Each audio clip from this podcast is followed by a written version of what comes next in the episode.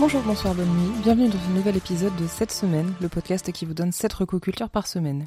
Épisode un petit peu plus court cette semaine car je suis encore en vacances et je n'ai pas repris mon rythme habituel. Il n'y aura donc que 4 recos exceptionnellement, enfin 5, mais c'est un tout petit lieu que je vous présente en premier. On commence donc avec un musée situé rue Scribe juste au-dessus de la boutique Fragonard et pour cause, le musée du parfum est un tout petit musée. Vraiment, hein, c'est trois pièces, trois pièces et un joli escalier. J'en ai fait le tour en 15 minutes, donc se déplacer juste pour ça, c'est peut-être pas optimal, mais si jamais vous passez dans le coin, ça peut être une bonne occasion, ou si voilà, vous avez un rendez-vous et que la personne est en retard, euh, vraiment vous avez le temps de faire le musée. Il y a donc trois salles pour apprendre l'origine du parfum et de la parfumerie, les règles de base, les notes de tête, de cœur et de fond. Ça reste très en surface, hein, ça pourrait être beaucoup plus approfondi, mais du coup, enfin, il n'y aurait pas la place dans ce lieu-là, et c'est vraiment pas le, c'est vraiment pas ce qu'ils ont voulu donner ici. Ici, ils ont vraiment juste voulu dire, bah voilà, nous on a commencé, euh, Fragonard a commencé le parfum en telle année, mais voilà d'où ça vient, et voilà euh, globalement comment ça fonctionne. Donc ça, voilà, comme je disais, je trouve que ça manque un petit peu d'explication. Les textes sont très courts, mais le lieu et les objets présentés sont vraiment très très jolis. Et en plus, c'est gratuit, donc euh, pourquoi, se, pourquoi se priver? C'est ouvert de 10h à 17h30 tous les jours, je crois. Peut-être pas le dimanche. Pour moi, c'était une petite visite qui valait le coup. Deuxième recommandation, et on passe au cinéma avec, Vincent doit mourir de Stéphane Castan, avec Karim Leclou et Vima Laponce. Ça dure 1h47 et c'est distribué par Capricci. Le film n'est pas encore sorti puisqu'il sort le 15 novembre, mais j'ai pu le voir en avant-première. J'en parlerai un petit peu plus tard, là je reviens au film. Film fantastique, comédie noire, romance, film de zombies, il y a tout dans ce premier long métrage qui nous raconte l'histoire de Vincent, donc, qui du jour au lendemain va se faire agresser par des gens random, sans raison apparente. Donc d'abord ses collègues, un stagiaire puis un collègue, puis des inconnus dans la rue. Et Vincent ne comprend pas très très bien ce qui se passe, mais très vite la situation dégénère et Vincent est obligé de se cacher. C'est un film qui parle de la phobie de l'intimité, de la violence ordinaire, de la violence de la société, de la zombification de la société, mais tout ça sans jamais être cliché ou manichéen. C'est vraiment un film très intelligent dans son écriture et sa construction, et c'est non seulement un premier long métrage en termes de réalisation de la part du réalisateur donc, mais c'est aussi le premier long métrage de la monteuse, donc Mélinoé Poids Levé, qui fait vraiment un travail remarquable. Euh, voilà, le, montage est très dynamique mais pas charcuté, c'est très aéré. Euh, l'image aussi est vraiment très belle. Alors j'ai pas bien réussi à déterminer dans quel coin de la France c'était. Euh, je pensais que c'était vers Lyon ou dans le sud de la France, mais à un moment il parle de l'autoroute A11, qui est je crois celle qui va vers Nantes. Donc ça m'a donc ça m'intrigue un petit peu, mais, mais c'est bien aussi qu'on sache pas où ça se passe, puisque comme je disais, voilà, c'est la violence de la société, ça pourrait se passer n'importe où. Et on comprend rapidement que ce phénomène va s'étendre et se, se, passer euh, dans la France entière. Mais voilà, vu que le film n'est pas encore sorti, je n'en dis pas plus. Euh, sachez juste qu'il était en lice pour la Doc Palm à Cannes, qui est une compétition qui récompense les meilleures prestations canines au sein des différentes sélections cannoises. Et cette année, la Doc Palm a été remportée par Snoop, d'Anatomie d'une chute, qui mérite sa palme d'or et ses 800 000 entrées, donc euh, tu, tu te les rageux. Mais revenons aux conditions qui m'ont permis de découvrir Vincent doit mourir et qui sera ma prochaine recommandation. Du 5 au 17 septembre s'est tenue la 29e édition de l'étrange festival, festival de cinéma qui a lieu au Forum des images à Châtelet tous les ans. Cette année, 47 invités, 4 cartes blanches, 150 séances et c'est une très belle édition qui s'achève, même si au moment où j'enregistre, il reste 4 jours de festival et que moi, il me reste aussi une projection, puisque ce soir à 18h15, je vais voir Autour de Conan, qui est le nouveau projet de Bertrand Mandico.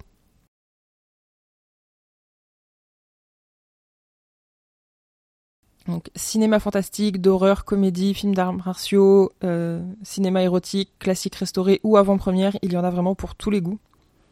Donc par exemple, euh, moi cette année j'ai vu Le Festin Nu, enfin j'ai revu du coup Le Festin Nu de David Cronenberg qui était restauré. Evil Dead 2, présenté par Gareth Evans qui avait une carte blanche, donc là aussi euh, film restauré. Film restauré toujours, Le charme discret de la bourgeoisie de Louise Buñuel. Vincent doit mourir donc, comme je disais. Et donc voilà, vraiment rien que sur ces quatre films-là, on est vraiment sur euh, quatre salles, quatre ambiances. Et, et vraiment voilà, j'aimerais avoir plus de temps pour faire euh, plus de, projections et pouvoir me téléporter d'une salle à l'autre tellement la, programmation est intéressante et éclectique, mais je n'ai pas encore ce pouvoir, donc j'ai hâte d'être à l'année prochaine pour découvrir encore plus de nouvelles choses et, revoir des, des, classiques dans des bonnes conditions, puisque les salles du Forum des Images sont parmi les plus belles salles du centre de Paris. ça n'a vraiment rien à voir avec l'UGC Léal, hein, ne, ne, confondez pas. L'équipe du festival est professionnelle et très bien organisée. Enfin, je sais pas si c'est parce que j'ai eu de la chance, mais en tout cas, j'ai jamais rien eu à reprocher au festival de ce côté-là. Deux autres côtés non plus d'ailleurs. Hein. C'est la troisième édition à laquelle je participe. Et comme je disais, voilà, j'ai vraiment hâte d'être, d'être à l'année prochaine parce qu'en plus ce sera les 30 ans, donc je pense qu'ils vont vraiment nous, préparer un, programme euh, aux petits oignons je pense que ce sera au-delà de nos espérances. La rentrée littéraire n'en finit plus de me séduire. Je vous parlais il y a quelques semaines d'un monde plus sale que moi de Capucine de Lattre. Mais ici, Anna Partout de Chloé Rancin-Lemat est presque aux antipodes, que ce soit par son histoire ou par son style, qui n'en est pas moins brillant, hein. c'est vraiment un, roman que j'ai adoré. On suit un trentenaire banal dans sa vie banale, peu intéressé par son job de téléconseiller, il est en couple avec une influenceuse rencontrée lors d'un Erasmus en Angleterre, mais qui ne l'intéresse pas non plus, à tel point qu'il est jamais très sûr de comment écrire son prénom. La seule chose qui l'intéresse dans la vie, c'est Anna, sa demi-sœur. Il est vraiment fasciné par elle. Il veut tout savoir d'elle, de ses relations, son emploi du temps, sa vie. Et quand il trouve le moyen d'infiltrer sa vie et de la surveiller en permanence, l'obsession prend le pas sur tout le reste et ça ne peut que déraper.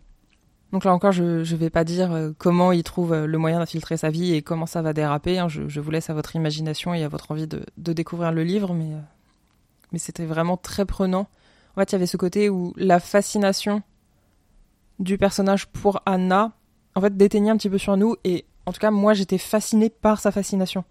J'avais presque envie de rencontrer Anna et savoir ce qu'elle pouvait avoir d'aussi extraordinaire pour exercer ce, pouvoir-là euh, sur le personnage. Ça nous questionne sur notre rapport aux réseaux sociaux, à ce qu'on y poste, mais c'est pas boomer ou moralisateur, au contraire, ça montre juste que là où il peut y avoir de l'abus, il y a toujours des gens qui vont se mettre dans cette brèche-là.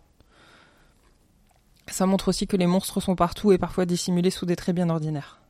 C'est un style d'écriture vraiment très particulier que Chloé Roncin-Lemat nous propose ici. C'est un premier roman et vraiment c'est assez bluffant, je trouve. J'ai vraiment pas le souvenir d'avoir déjà lu quelque chose comme ça. La, quatrième de couverture parle d'écriture d'une grande maturité. Comme en musique, quand on parle d'album de la maturité, je ne suis pas sûr que ça veuille dire grand chose, mais soit. C'était vraiment très prenant et j'ai eu du mal à le lâcher. Euh, j'ai dû le, lire en, plusieurs fois puisque j'avais euh, des, choses à faire et j'ai vraiment eu du mal à, aller vaquer à mes occupations tellement je voulais euh, poursuivre ma lecture et savoir jusqu'où le, personnage pouvait s'enfoncer dans sa folie et son obsession. Mais voilà, j'ai dû faire une pause et finalement voilà, je l'ai lu en deux fois. Et c'était bien aussi, finalement, je pense, de, faire une petite pause et d'essayer de, prendre un petit peu de recul sur la, folie du personnage et le, malaise qui pouvait se dessiner dans sa vie et en tout cas euh, autour de ses proches qui, qui comprennent euh, petit à petit qu'il y a quelque chose qui ne va pas, mais qui n'arrivent pas vraiment à mettre le, doigt dessus. Et donc c'est vraiment un, début de carrière très prometteur pour l'autrice. C'est sorti fin août chez Scribe et ça fait 288 pages. Littérature toujours, dans l'Ultime Testament, Giulio Cavalli nous dresse le portrait d'une société dystopique où les émotions et la singularité n'existent plus.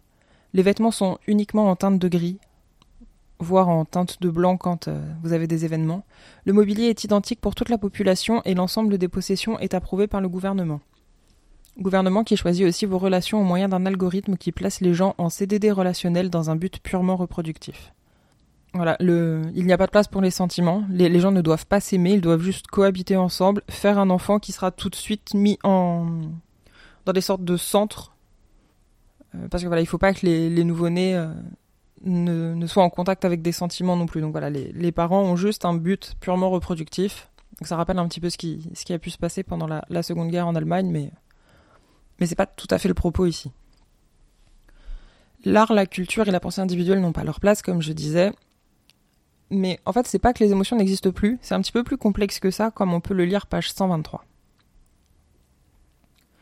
Pour éliminer les émotions. Pas toutes, attention. Il ne, fallait pas éliminer toutes les émotions. On aurait assisté alors au suicide collectif des habitants d'EDF, donc c'est le nom du pays où se passe l'histoire, et il aurait été impossible de respecter les règles sociales fondamentales nécessaires au fonctionnement d'un État qui a l'obligation d'être productif. Parlons plus généralement d'une atténuation générale de la sensibilité, de l'empathie en particulier. Si l'homme ne s'identifie pas à ses semblables, il ne peut mettre un nom sur ses besoins. Et un homme qui n'identifie pas ses besoins ne possède pas le vocabulaire de la démocratie.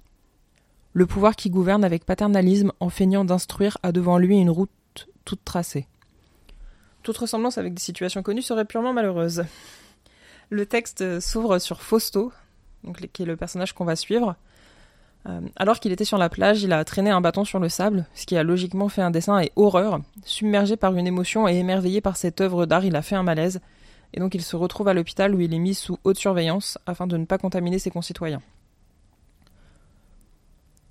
Donc voilà, ça vous donne très vite le ton de voilà, les émotions c'est mal. Euh, on a tellement plus l'habitude d'avoir des émotions que quand on en a une, on se retrouve à l'hôpital et on nous fait bien comprendre que c'est dangereux pour nous et pour les autres et qu'il ne, enfin voilà, non, vous avez un bâton sur le sable sur la plage, mais vous ne dessinez pas avec. Enfin, monsieur, qu'est-ce qui vous a pris?